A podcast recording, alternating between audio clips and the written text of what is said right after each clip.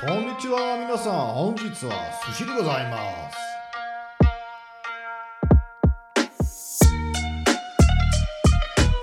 Ja, willkommen zurück zu Investieren lernen, der Podcast von Money Masters mit mir, Robert.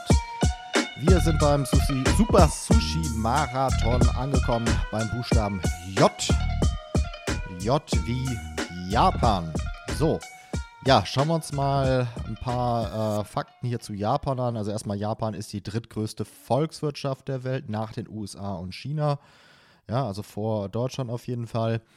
Ähm, gut, jetzt könnte man das natürlich sagen, äh, EU ist so eine Art Volkswirtschaft, dann wäre es wieder anders. Aber wenn ich jetzt einfach mal die einzelnen Länder nehme, da ist auf jeden Fall Deutschland äh, hinter Japan.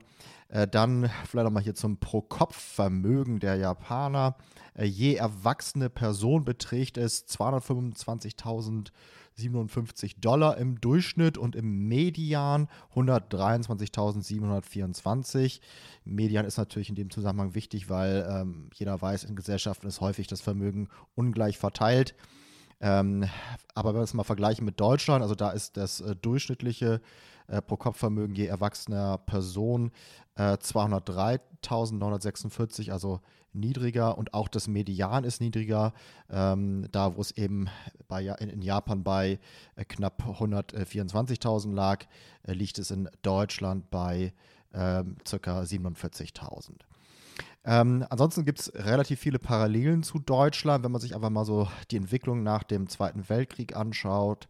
Ähm, Aufbau des Landes, so eine Art Wirtschaftswunder, Aufstieg, wirtschaftlicher Erfolg, aber auch demografischer Wandel. Äh, Gesellschaft wird immer älter, das ist natürlich in Japan noch ein Stück weit extremer aber ähm, relativ ähnlich wie auch hier in Deutschland.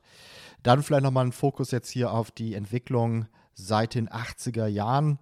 Ähm, 80er Jahre war auch so die Zeit, wo im Grunde irgendwie Japan wirklich äh, ja, extrem erfolgreich war und äh, es schon irgendwie ähm, erwartet wurde, dass das irgendwie fast schon die USA abwechselt, ab, ab, äh, ähm, was natürlich jetzt so extrem nicht gekommen ist. Ähm, Stichwort Bubble Economy. Also, ähm, es gab einfach ähm, eine extreme Aufblähung der Aktienkurse, der Immobilienpreise. Die vervierfachten sich zwischen 1985 und 1989. Auslöser war das Plaza-Abkommen, äh, benannt nach dem Plaza Hotel in New York ähm, 1985 wodurch eine Abwertung des US-Dollars und somit unter anderem eine Aufwertung des japanischen Yen beschlossen wurden. Das zog Spekulanten an, die eine Aufwertung der in Yen bemessenen Anlagegüter erwarteten. So, und der Yen verdoppelte sich dann auch tatsächlich innerhalb nur eines Jahres. Ähm, aber auch die japanische Wirtschaft boomte. Äh, so ein klassisches ähm, Beispiel oder Bild ist immer, dass man sagt, damals, wenn man sich den Kaiserpalast anschaut in Tokio, also man muss sich vorstellen, Tokio ist so aufgebaut, dass in der Mitte der Kaiserpalast ist und dann die Stadt quasi ringförmig drumherum gebaut ist.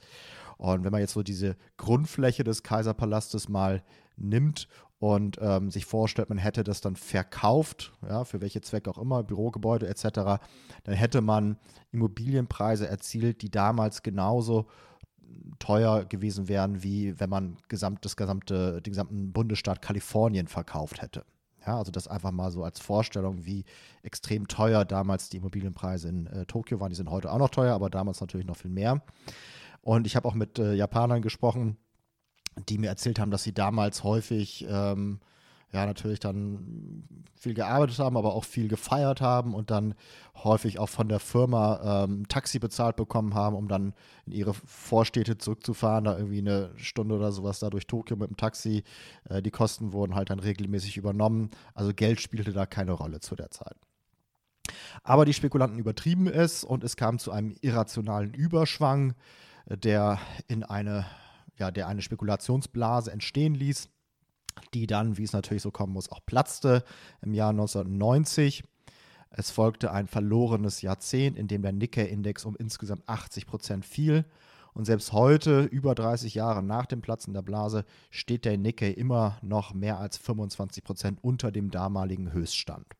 Ja, das vielleicht auch nochmal so ein bisschen als Warnung für die ganzen passiven Investoren da draußen. Ähm, ja, eine Blase erkennt man natürlich immer erst hinterher. Das ist so das Problem bei einer Blase. Wenn man es wissen würde, dann äh, würde sie sich gar nicht aufblähen und kann sich sowas wiederholen. Ja, also wenn es einmal passiert ist, dann muss man auch damit rechnen, dass es nochmal passiert.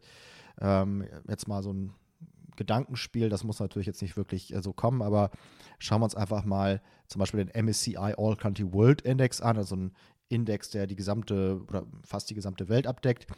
Und da machen halt 60 Prozent des Index die USA aus. Das heißt also, wenn man da jetzt einfach sagt, ich investiere passiv in den äh, MSCI All Country World Index, dann ist man da extrem ähm, stark in die USA investiert. Und ähm, USA ist natürlich sehr gut gelaufen, besonders auch angetrieben durch diese Big Tech. Äh, Aktien, Amazon, Google etc.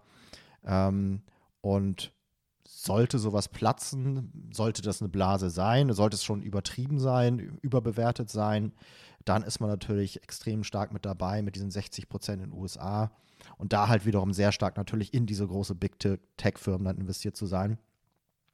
Ich sage jetzt nicht, dass das so kommen wird, aber ähm, ne, man muss zumindest irgendwie auf alles vorbereitet sein. Deswegen ja hier, wie ich auch schon an anderer Stelle gesagt habe, dieser Podcast, auch mein Buch, Der Weg des Investors. Ähm, also holt euch da ein paar Anregungen und überlegt, wie man damit vielleicht umgehen könnte. Das war's für heute. Morgen geht's weiter mit dem Buchstaben K. Bis dann. Ciao, ciao.